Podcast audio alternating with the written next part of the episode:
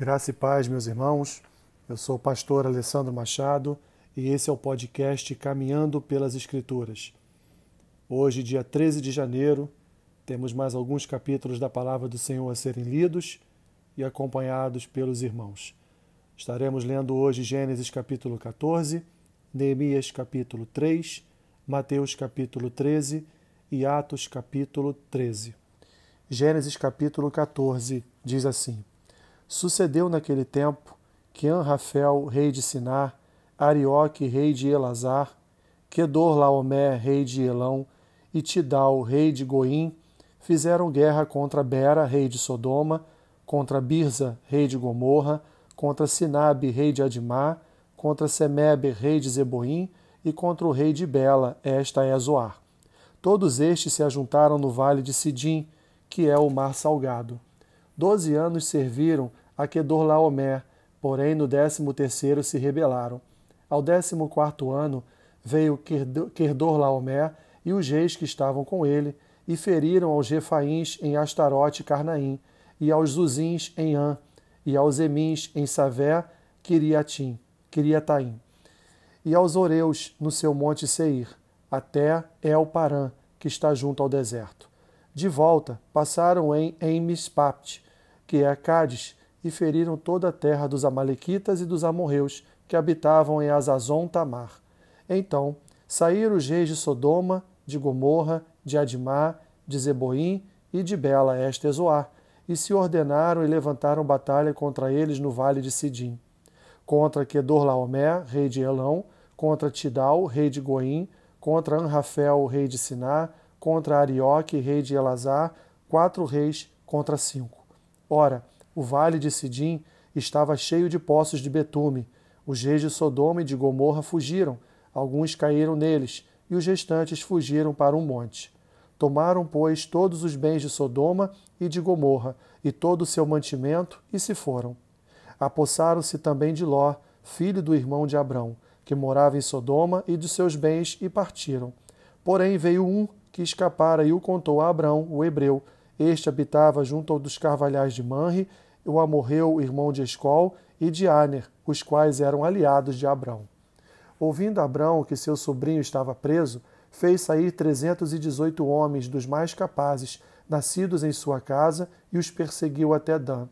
E repartidos contra eles de noite, ele e os seus homens feriu-os e os perseguiu até Obá, que fica à esquerda de Damasco.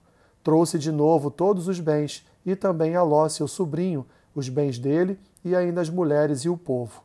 Após voltar Abrão de ferir a Kedorlaomé e aos reis que estavam com ele, saiu-lhe ao encontro o rei de Sodoma no vale de Savé, que é o vale do rei. Melquisedeque, rei de Salém, trouxe pão e vinho, era sacerdote do Deus Altíssimo. Abençoou ele a Abrão e disse: Bendito seja Abrão, pelo Deus Altíssimo que possui os céus e a terra. E bendito seja o Deus Altíssimo, que entregou os teus adversários nas tuas mãos, e de tudo lhe deu a Abrão o dízimo. Então disse o rei de Sodoma a Abrão: Dá-me as pessoas e os bens ficarão contigo. Mas Abrão lhe respondeu: Levanto a mão ao Senhor, o Deus Altíssimo, o que possui, céu, possui os céus e a terra, e juro que nada tomarei de tudo o que te pertence, nem um fio, nem uma correia de sandália, para que não digas: Eu enriqueci a Abrão. Nada quero para mim, senão o que os rapazes comeram e a parte que toca aos homens Aner, Escol e Manri, que foram comigo. Estes que tomem o seu quinhão. Neemias capítulo 3 Então se dispôs Eliasibe, o sumo sacerdote, com os sacerdotes seus irmãos, e reedificaram a porta das ovelhas, Consagraram-na, assentaram-lhe as portas e continuaram a reconstrução até a Torre dos Cem e a Torre de Ananel. Junto a ele edificaram os homens de Jericó. Também ao seu lado edificou Zacur, filho de Inri. Os filhos de Asenaá edificaram a porta do peixe, colocaram-lhe as vigas e lhe assentaram as portas com seus ferrolhos e trancas. Ao seu lado reparou Meremote, filho de Urias, filho de Cós, Junto deste reparou Mesulão, filho de Berequias, filho de Mesesabel, a cujo lado reparou Zadok, filho de Baaná. Ao lado destes repararam os tecoitas, os seus nobres, porém, não se sujeitaram ao serviço do seu senhor. Joiada, filho de Pazéia, e Mesulão, filho de Besodias, repararam a porta velha, colocaram-lhe as vigas e lhe assentaram as portas com seus ferrolhos e trancas. Junto deles trabalharam Melatias, Gibeonita e Jadom, Meroni, Meroni, Meronotita, homens de Gibeão e de Mispa, que pertenciam ao domínio do governador de além do Eufrates. Ao seu lado reparou Uziel, filho de Araías, um dos ourives, junto dele Ananias, um dos perfumistas, e restauraram Jerusalém até o muro largo. Junto a estes trabalhou Refaías, filho de Ur, maioral da metade de Jerusalém. Ao seu lado reparou Gedaías, filho de Aramaf, Arumaf, defronte da sua casa, e ao seu lado reparou Atus, filho de Azabinéias. A outra parte reparou Malquias, filho de Arim, e Assub, filho de Paate Moabe, como também a Torre dos Fornos. Ao lado dele reparou Salum, filho de Aloés, maioral da outra meia parte de Jerusalém, ele e suas filhas. A, a porta do vale reparou a Anum, e os moradores de Zanoa. Edificaram-na e lhe assentaram as portas com seus ferrolhos e trancas, e ainda mil côvados da muralha até a porta do monturo. A porta do monturo reparou a Malquias, filho de Recabe, maioral do distrito de Bet-Aquerem.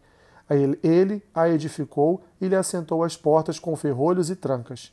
A porta da fonte reparou a Salum, filho de Cos-Rosé, maioral do distrito de Mispa.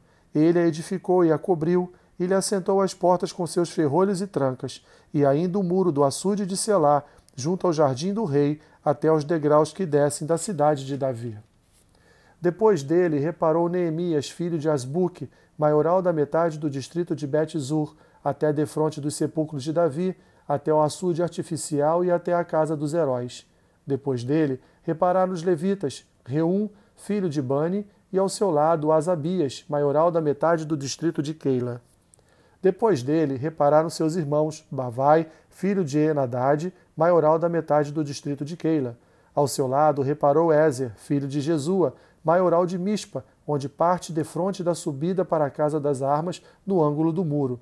Depois dele, reparou com grande ardor Baruque, filho de Zabai, outra porção, desde o ângulo do muro até a porta da casa de Eliasibe, o sumo sacerdote.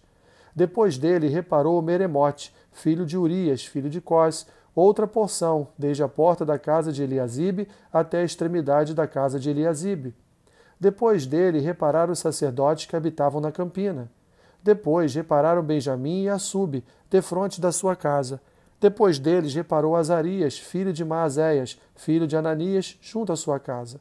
Depois dele reparou Binui, filho de Enadad, outra porção, desde a casa de Azarias até o ângulo e até a esquina.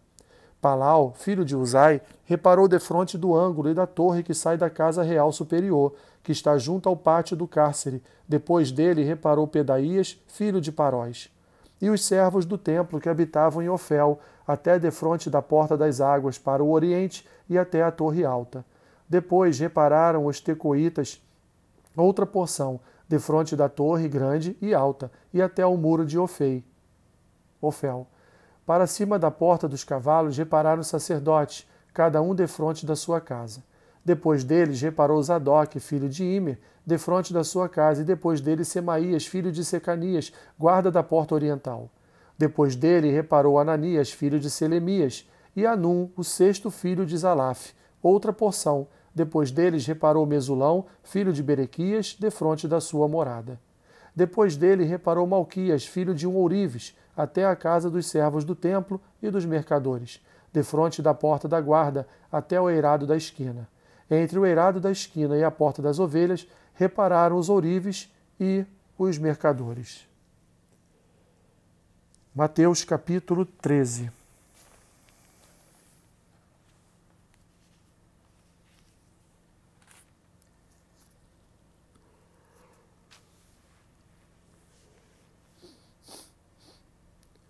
Naquele mesmo dia, saindo Jesus de casa, assentou-se à beira-mar, e grandes multidões se reuniram perto dele, de modo que entrou num barco e se assentou, e toda a multidão estava em pé na praia. E de muitas coisas lhes falou por parábolas e dizia: Eis que o semeador saiu a semear. E ao semear, uma parte caiu à beira do caminho, e vindo as aves a comeram. Outra parte caiu em solo rochoso, onde a terra era pouca, e logo nasceu, visto não ser profunda a terra. Saindo, porém, o sol a queimou, e porque não tinha raiz, secou-se. Outra caiu entre os espinhos, e os espinhos cresceram e a sufocaram. Outra, enfim, caiu em boa terra e deu fruto a cem, a sessenta e a trinta por um. Quem tem ouvidos para ouvir, ouça. Então se aproximaram os discípulos e lhe perguntaram: Por que lhes falas por parábolas? Ao que respondeu: Porque a vós outros é dado conhecer os mistérios do reino dos céus, mas a aqueles não lhe és isso concedido. Pois ao que tem se lhe dará, e terá em abundância, mas ao que não tem, até o que tem lhe será tirado. Por isso, lhes falo por parábolas, porque vendo não veem, e ouvindo não ouvem, nem entendem.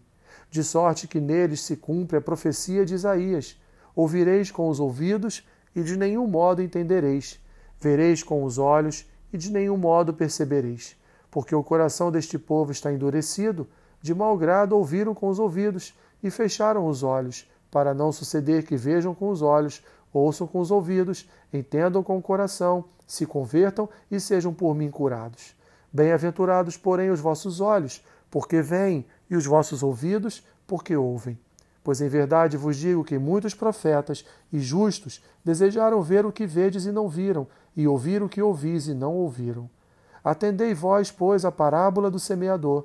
A todos os que ouvem a palavra do reino e não a compreendem, vem o maligno e arrebata o que lhes foi semeado no coração. Este é o que foi semeado à beira do caminho. O que foi semeado em solo rochoso, esse é o que ouve a palavra e a recebe logo com alegria. Mas não tem raiz em si mesmo, sendo antes de pouca duração. Em lhe chegando a angústia ou a perseguição por causa da palavra, logo se escandaliza. O que foi semeado entre os espinhos é o que ouve a palavra, porém os cuidados do mundo e a fascinação das riquezas sufocam a palavra e fica infrutífera. Mas o que foi semeado em boa terra é o que ouve a palavra e compreende.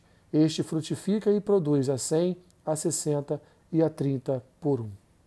Outra parábola lhes propôs, dizendo: O reino dos céus é semelhante a um homem que semeou boa semente no seu campo. Mas, enquanto os homens dormiam, veio o inimigo dele, semeou o joio no meio do trigo e retirou-se. E quando a erva cresceu e produziu fruto, apareceu, apareceu também o joio. Então, vindo os servos do dono da casa, lhe disseram: Senhor, não semeaste boa semente no teu campo? De onde vem, pois, o joio? Ele, porém, lhes respondeu: Um inimigo fez isso. Mas os servos lhe perguntaram: Queres que vamos e arranquemos o joio? Não, replicou ele, para que ao separar o joio, não arranqueis também com ele o trigo. Deixai-os crescer juntos até a colheita, e no tempo da colheita direi aos ceifeiros: Ajuntai primeiro o joio, atai-o em feixes para ser queimado, mas o trigo recolhei-o no meu celeiro. Outra parábola lhes propôs, dizendo: O reino dos céus é semelhante a um grão de mostarda, que um homem tornou, tomou e plantou no seu campo, o qual é, na verdade, a menor de todas as sementes, e crescida é maior do que as hortaliças, e se faz árvore, de modo que as aves dos céus vêm aninhar-se nos seus ramos. Disse-lhes outra parábola: O reino dos céus é semelhante ao fermento, que uma mulher tomou e escondeu em três medidas de farinha até ficar tudo levedado. Todas estas coisas disse Jesus às multidões por parábolas, e sem parábolas nada lhes dizia, para que se cumprisse o que foi dito por intermédio do profeta: Abrirei em parábolas a minha boca, publicarei coisas ocultas desde a criação do mundo. Então, despedindo as multidões, foi Jesus para casa, e chegando-se a ele, os seus discípulos disseram: Explica-nos a parábola do joio e do campo. E ele respondeu: O que semeia a boa semente é o filho do homem. O campo é um mundo. A boa semente são os filhos do reino, e os joios são os filhos do maligno. O inimigo que semeou é o diabo, e a ceifa é a consumação do século, e os ceifeiros são os, são os anjos. Pois assim como o joio é colhido e lançado ao fogo, assim será na consumação do século.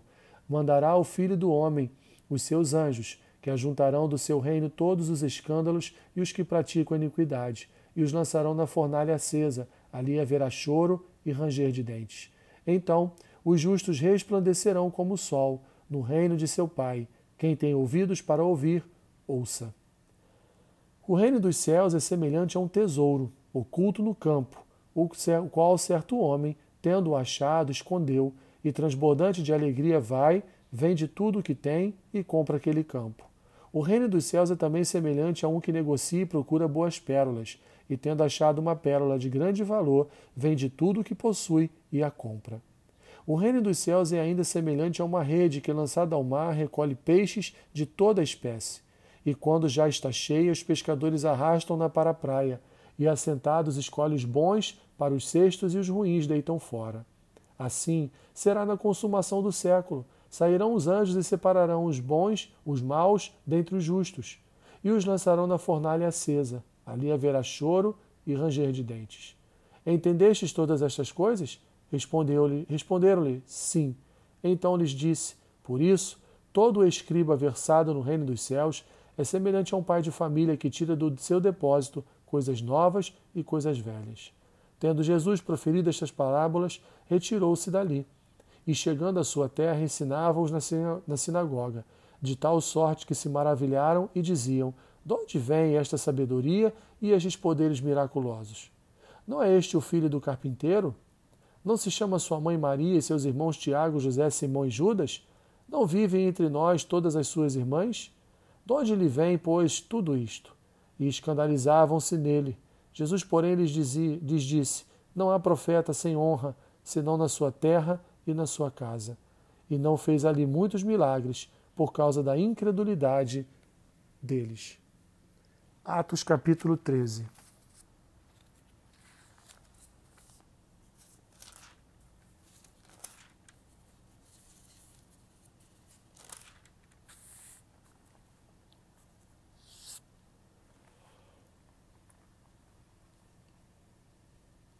Havia na igreja de Antioquia profetas e mestres: Barnabé, Simeão por sobrenome Níger, Lúcio de Cirene, Manaém, Colasso de Herodes, o tetrarca e, e Saulo. E servindo eles ao, ao Senhor e jejuando, disse o Espírito Santo: Separai-me agora Barnabé e Saulo para a obra que aqui os tenho chamado. Então, jejuando e orando, e impondo sobre eles as mãos, os despediram.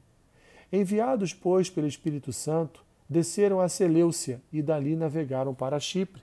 Chegados em Salamina, anunciavam a palavra de Deus nas sinagogas judaicas, de Deus nas sinagogas judaicas, tinham também João como auxiliar. Havendo atravessado toda a ilha até Pafos, encontraram certo judeu, mágico, falso profeta de nome Bar Jesus o qual estava com o procônsul Sérgio Paulo, que era homem inteligente. Este, tendo chamado Barnabé e Saulo, diligenciava para ouvir a palavra de Deus. Mas opunha-se-lhes Elimas, o mágico, porque assim se interpreta o seu nome, procurando afastar da fé o procônsul. Todavia, Saulo, também chamado Paulo, cheio do Espírito Santo, fixando nele os olhos, disse: Ó filho do diabo, cheio de todo engano e de toda malícia, inimigo de toda justiça, não cessarás de perverter os retos caminhos do Senhor? Pois agora, eis aí está sobre ti a mão do Senhor, e ficarás cego, não vendo o sol por algum tempo. No mesmo instante, caiu sobre ele névoa e escuridade, e andando a roda, e andando a roda procurava quem o guiasse pela mão. Então, o procônsul, vendo o que sucedera, creu maravilhado com a doutrina do Senhor. E navegando de Pafos, Paulo e seus companheiros dirigiram-se a Perge da Panfilha. João, porém, apartando-se deles, voltou para Jerusalém. Mas eles, atravessando de Perge para Antioquia da Pisídia, indo num sábado à sinagoga, assentaram-se. Depois da leitura da lei e dos profetas, os chefes da sinagoga mandaram dizer-lhes: Irmãos, se tendes alguma palavra de exortação para o povo, Dizei-a. Paulo, levantando-se fazendo com a mão sinal de silêncio, disse: Varões israelitas, e vós outros que também temeis a Deus, ouvi. O Deus deste povo de Israel escolheu nossos pais e exaltou o povo durante sua peregrinação na terra do Egito, de onde os tirou com braço poderoso. e suportou-lhes os maus costumes por cerca de quarenta anos no deserto. E, havendo destruído sete nações na terra de Canaã, deu-lhes essa terra por herança. Vencidos cerca de quatrocentos e cinquenta anos. Depois disto, lhes deu juízes até o profeta Samuel. Então, eles pediram um rei, e Deus lhes deparou Saul, filho de Quis, da tribo de Benjamim, e isto pelo espaço de quarenta anos. E tendo tirado a este, levantou-lhes o rei Davi, do qual também, dando testemunho, disse: Achei Davi, filho de Jessé, homem segundo o meu coração, que fará toda a minha vontade. Da descendência deste, conforme a promessa, trouxe Deus a Israel o Salvador, que é Jesus. Havendo João primeiro pregado a todo o povo de Israel, antes da manifestação dele, batismo de arrependimento. Mas ao completar João a sua carreira, dizia: Não sou quem supondes, mas após mim vem aquele de cujos pés não sou digno de desatar as sandálias. Irmãos, descendência de Abraão, e vós outros aqui temeis a Deus, a não a nós nos foi enviada a palavra desta salvação. Pois os que habitavam em Jerusalém e as suas autoridades, não conhecendo Jesus nem os ensinos dos profetas, que se leem todos os sábados, quando o condenaram, cumpriram as profecias e, embora não achassem nenhuma causa de morte, pediram a Pilatos que ele fosse morto. Depois de cumprirem tudo o que a respeito dele estava escrito, tirando-o do madeiro, puseram-no em um túmulo. Mas Deus o ressuscitou dentre os mortos, e foi visto muitos dias pelos que com ele subiram da Galiléia para Jerusalém, os quais são agora as suas testemunhas perante o povo. Nós vos anunciamos o evangelho da promessa feita a nossos pais como Deus a cumpriu plenamente a nós, seus filhos, ressuscitando a Jesus, como também está escrito no Salmo 2: Tu és meu filho, eu hoje te gerei. E que Deus o ressuscitou dentre os mortos, para que jamais voltasse à corrupção. Desta maneira o disse: E cumprirei a vosso favor as santas e fiéis promessas feitas a Davi. Por isso, também diz em outro salmo: Não permitirás que o teu santo veja a corrupção porque, na verdade, tendo Davi servido a sua própria geração, conforme o desígnio de Deus, adormeceu, foi para junto de seus pais e viu corrupção. Porém, aquele a quem Deus ressuscitou não viu corrupção. Tomai, pois, irmãos, conhecimento de que se vos anuncia a remissão de pecados por intermédio deste, e por meio dele todo o que crê é justificado de todas as coisas das quais vós não pudestes ser justificados pela lei de Moisés. Notai, pois, que não vos sobrevenha o que está dito nos profetas. Vede, ó desprezadores, maravilhai-vos e desvanecei, porque eu realizo em vossos dias obra tal que não, crere, não crereis se alguém vô-la contar. Ao saírem eles, rogaram-lhes que no sábado seguinte lhes falassem estas mesmas palavras. Despedida a sinagoga, muitos dos judeus e dos prosélitos piedosos seguiram Paulo e Barnabé, e estes, falando-lhes, os persuadiam a perseverar na graça de Deus. No sábado seguinte, afluiu quase toda a cidade para ouvir a palavra de Deus. Mas os judeus, vendo das multidões, tomaram-se de inveja e, blasfemando, contradiziam o que Paulo falava. Então, Paulo e Barnabé, falando ousadamente, disseram: Cumpria que a vós outros, em primeiro lugar, fosse pregada a palavra de Deus, mas posto que a rejeitais e a vós mesmos vos julgais indignos da vida eterna, eis aí que nos volvemos para os gentios, porque o Senhor assim nolo determinou. Eu te constituí para a luz dos gentios, a fim de que sejas para a salvação até os confins da terra. Os gentios, ouvindo isto, regozijavam-se e glorificavam a palavra do Senhor, e creram todos os que haviam sido destinados para a vida eterna. E divulgava-se a palavra do Senhor por toda aquela região. Mas os judeus instigaram as mulheres piedosas de alta posição e os principais da cidade, e levantaram perseguição contra Paulo e Barnabé, expulsando-os do seu território. E estes, sacudindo contra eles o pó dos pés, partiram para Icônio. Os discípulos, porém, transbordavam de alegria e do Espírito Santo. Deus nos ajude, meus irmãos, à leitura diária da Sua palavra, que Ele renove as nossas forças, o nosso vigor e que Seu Santo Espírito esteja sempre sobre cada um de nós. Que Deus te abençoe rica e abundantemente. Amém.